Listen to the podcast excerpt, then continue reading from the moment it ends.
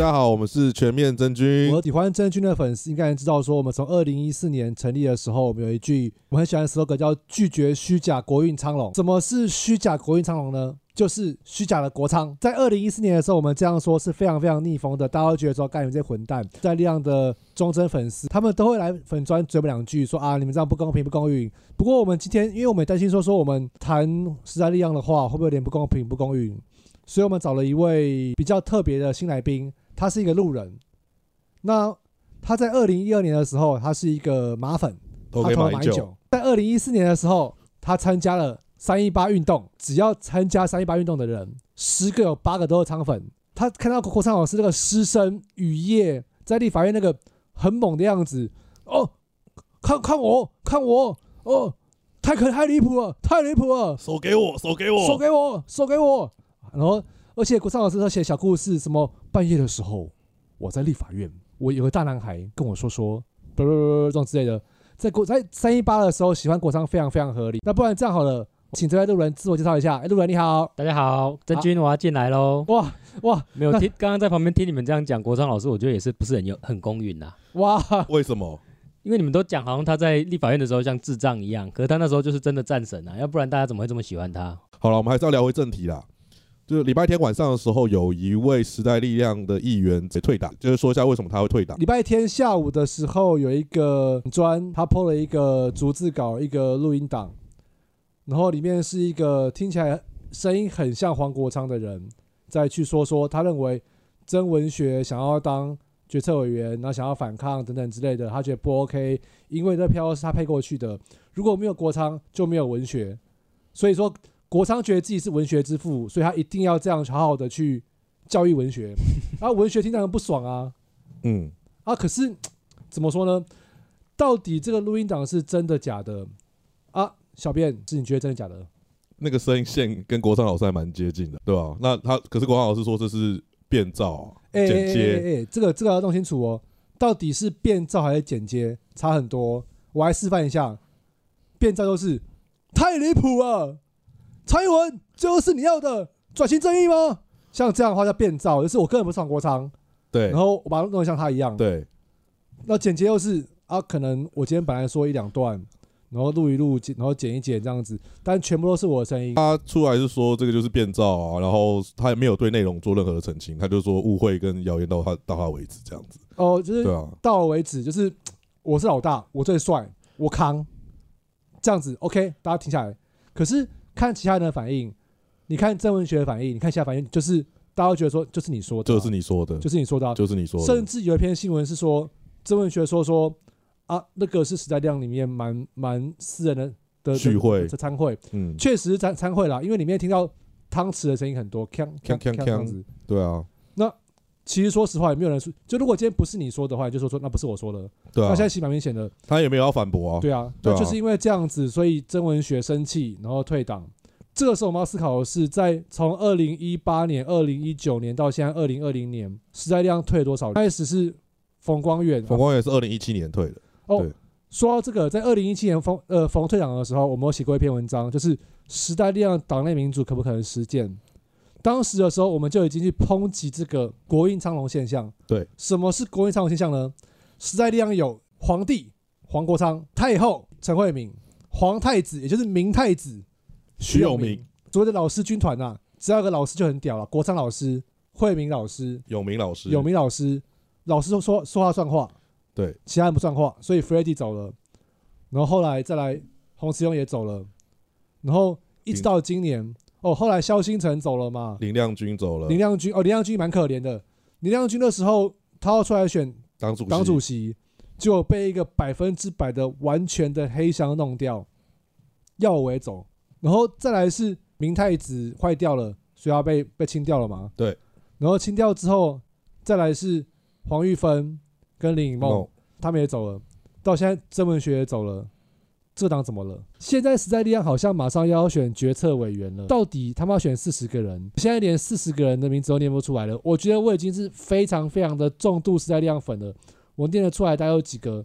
就是黄杰嘛，邱显志啊，邱邱邱显志嘛。嗯，然后还有啊，三个立委都大家都认识嘛，邱显志、王婉玉，跟陈的陈嘉华那很像玩那个《三国志》啊，就是你玩到后来，那个武将名字你都不认识了。哦，你说你说玩到那孔明嗝屁之后，对，然后那个武将名字没有一个人认识什么。什么钟会，对，还钟快，什么杨之类的就现在只剩一些大众连武将了啦。好，那其实，在历经这几波退党，然后这件事争议的事件爆发、时代力量是面临泡沫化了嘛？时代力量的崛起，二零一四、二零一五、二零一四、二零一五之后，他们组一个岛国前进的组织，然后后来变时代力量，然后他们的极盛时期就是在二二零一六选完，他们有五席立委，三席地方，两席不分区，然后在二零一八的时候，他们在各个议会都有斩获，哎、可是其实我必须说一件事情，国昌老师负责的新北党部其实是一席都没有上的嘛。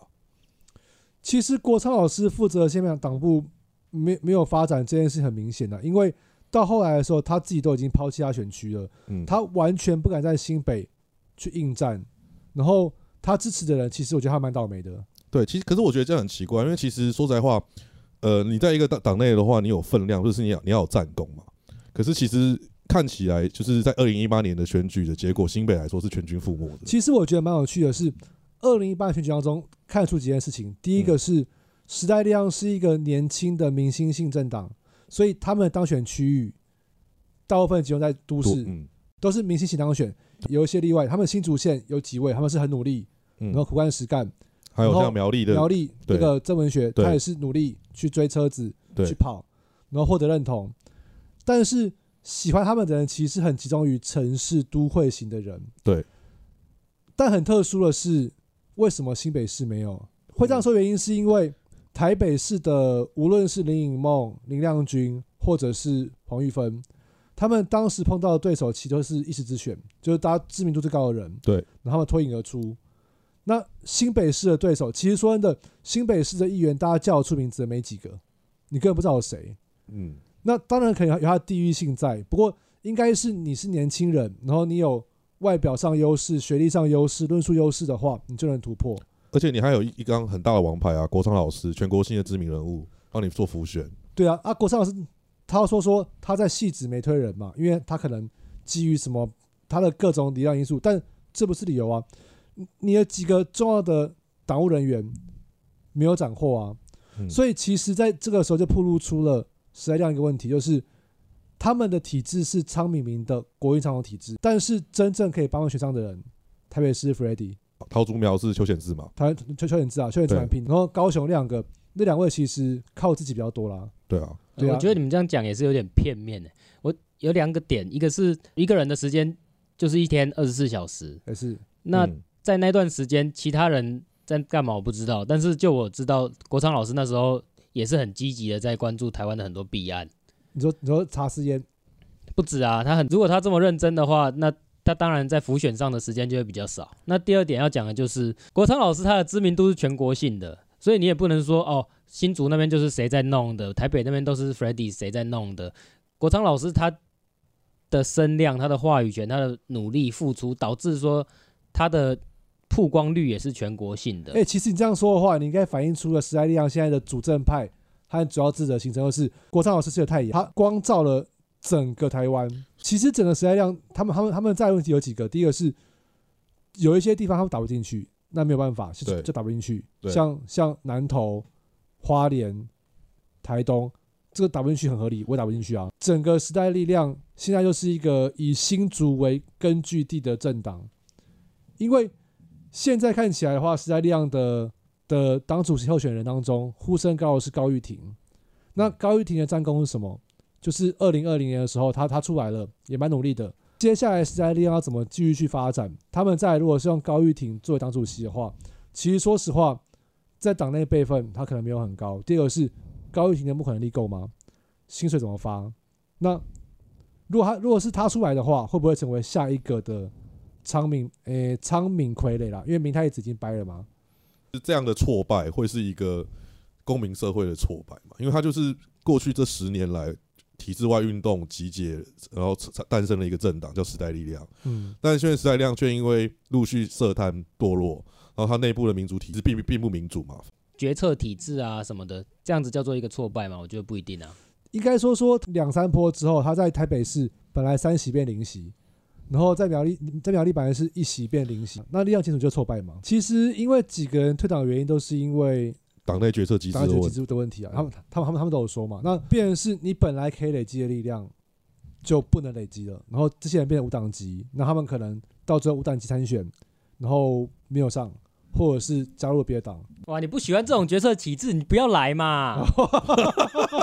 有道理耶，不喜欢不要来嘛。来了之后在那边哭腰，哇，哎哎哇哇哦哭腰哇快 key word 出来了。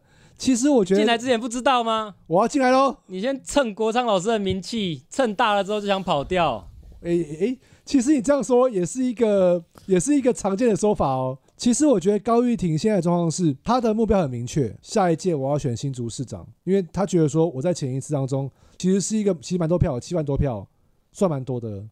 那对她来说，她觉得说林志坚离开之后，那我就是下一个新，我下下一个明星。那这个时候，这个党主席到底可不可以胜任党务？其实我蛮质疑的啦。其实某程度上来说，我认为那些退党的人是有道德勇气的，但是他们其实也因为实力，其实现在党员不少，党费不少，补助款一年几千万，这样的资源，呃，要不要争取？他们最后选择的是我不要，我走了，这我佩服。你当议员，你没有你没有党的义助的话，你很辛苦，非常难选啊，对，非常难选啊。对啊？但这些资源到底会留给怎样的人？好，那你们怎么看？就是曾文学退党啊，就是民进党在这之中的介入，这个介入啊，路人你怎么看这个介入？民进党真的把我给惹火了。我，哎、其实说呢，我觉得小周老师很逗趣耶，他真的很逗趣耶。他其实蛮蛮蛮有蛮有综艺效果的。小周老师也很好笑，只要跟他有关的时候，或就或者是他他说啊，很高深莫测，这个东西看我的内参啊，这个东西你要订阅、下载、付费，而且我很多因呃内幕消息，但是事情出来之后，他说说，哎、我不知道，我是代表而已，我什跟我无关，么都不知道跟。我无关。我什么不知道是我是边缘人，这个事情出来之后，他破篇文章，里面写了几段不太重要的话，而是他自自己的感想，三段嘛。第四段最有趣，就是民进党真的把我给惹火了。什么那些友谊我不顾了，我跟你拼了这种之类的。没有，他就是在转移焦点啦。其实说呢，他是蛮辛苦的啦。然后他后来他破文说什么什么什么，我要卖课程。这个其实我是蛮希望老师无论在 podcast 或者是上真人节目，你该怎么嘴民进党，你就赶快嘴，大力的嘴啊，嘴不出来的话，你质疑的厉害的话，大家就会听你的。下一次你就不是代表，你就决策委员，你就当主席啊！你混这样混这么久，你哎、人家人家什么黄杰都是决策委员了，大家都是了，你还不是，不觉得尴尬吗？好了，话说回来，那你们怎么看？就是最近这几波新闻，你会发现哈，就是在在野啊这些第三势力啊，好像陆陆续续都发现一些问题。你看，像有一个政党在高雄选，最后面只剩下四趴。那你看，就是时代力量经历这一波，看起来也是要面临泡沫化。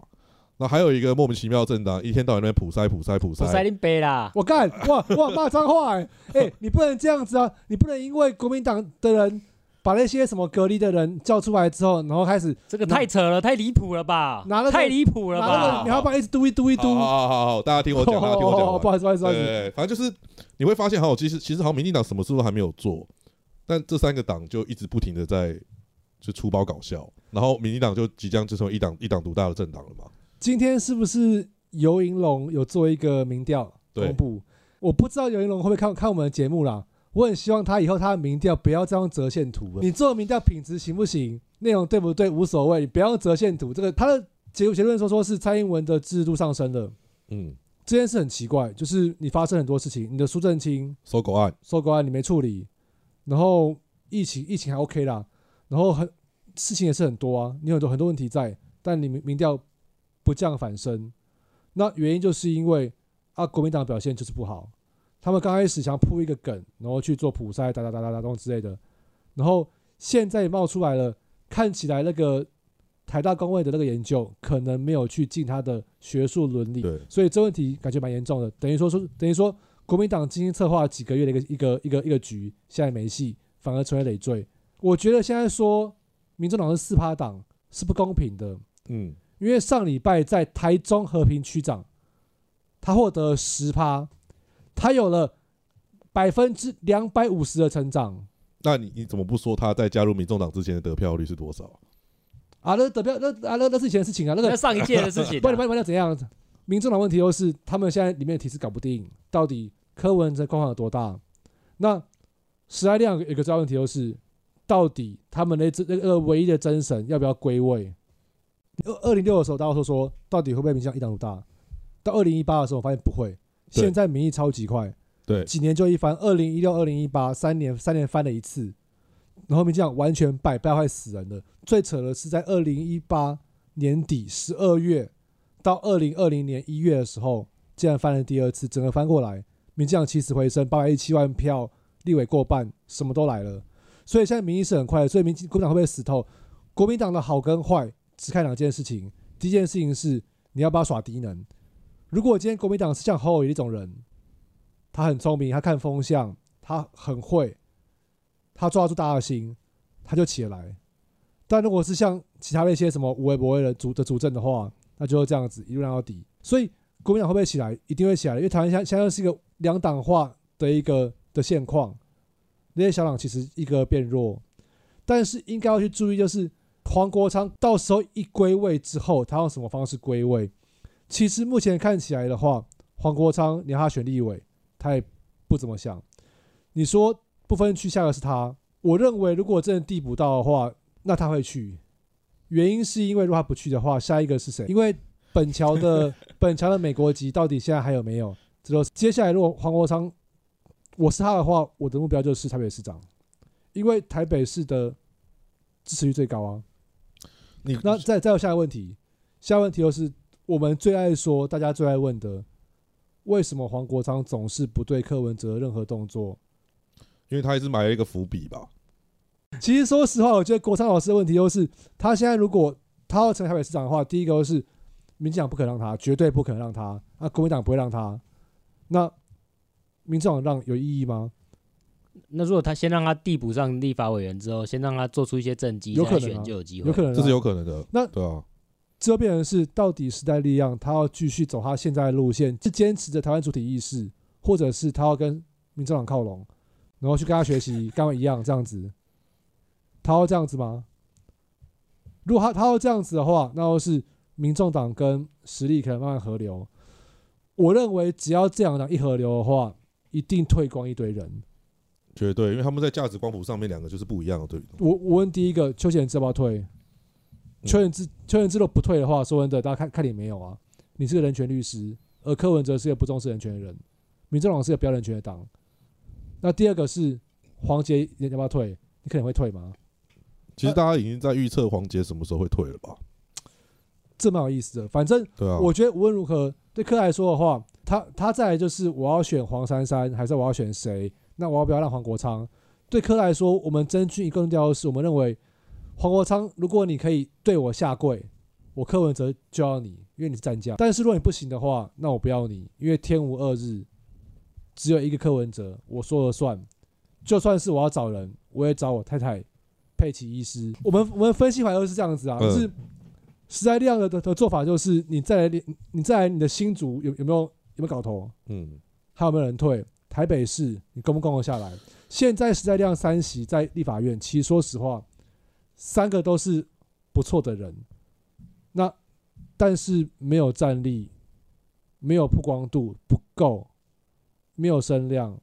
那黄国昌一个抵三个，说实话真的这样子。虽然说我们骂他鸡仓，我们叫他咆哮哥，我们叫他黄景涛，这都是实话。但是只要他在，就有声量；他不在的时候没声量。你这样弄下去的话，就是越来越小，越来越小。所以我觉得时代力量，我觉得可能是最不乐观的。实在力量问题就是你的真神要不要归位？你的真神如果归位的话，你可能可以再红个几年。所以我们认为说说实在力量会泡沫化，但如果今天我是一个实力党员的话，我现在希望实力再起来，我会去拜托黄国昌回来。你继续挺，你继续闹，你继续吵，才有人要理我啊！不然这样的话是，所以如果国昌老师不回来的话，那就会慢慢越来越差，越来越差，越来越差。他回来的话，可能可以一搏吧。其实我我我有另外一种看法，一条路就是你讲的，呃，黄国昌回来，再继续他那过去那几年那样子的方式去把支持度找回来。第二种模式就是时代力量必须要排除掉这些毒瘤，不要再用人，不要再用偶像崇拜尊神的方式去运作一个政党。这个东西跟吸毒一样嘛，你刚开始的时候，你刚开始你就吸毒了，对你已经尝试到那个快感了，你现在要由奢入俭很困难，大家不会支持你。大家的心中就是实力就是一个漂亮的政党，他们很帅，他们很厉害，很棒。然后你你你要回你要回去，不可能回得去啦。难道说今天你要叫陈慧敏滚蛋吗？怎么可能谁会理你？对不对？这东西我们我们看什么都知道，我们看他们再来的决策员选举就知道了嘛。选完之后，如果国运长龙派是多数的话，那一定一定是多数的啦。嗯，那就是这样子的。国昌老师如果有很高超的战略思考，国昌老师如果有很很宽阔的胸襟的话，那现在实力不会这样子。好啊那我们这里讲了这么多就是接下来可能就是看时在力量最后面的选举的结果是怎么样。我们今天我一个人准了大半集以上下次再说啦。好好那我们跟大家说再见喽拜拜。拜拜。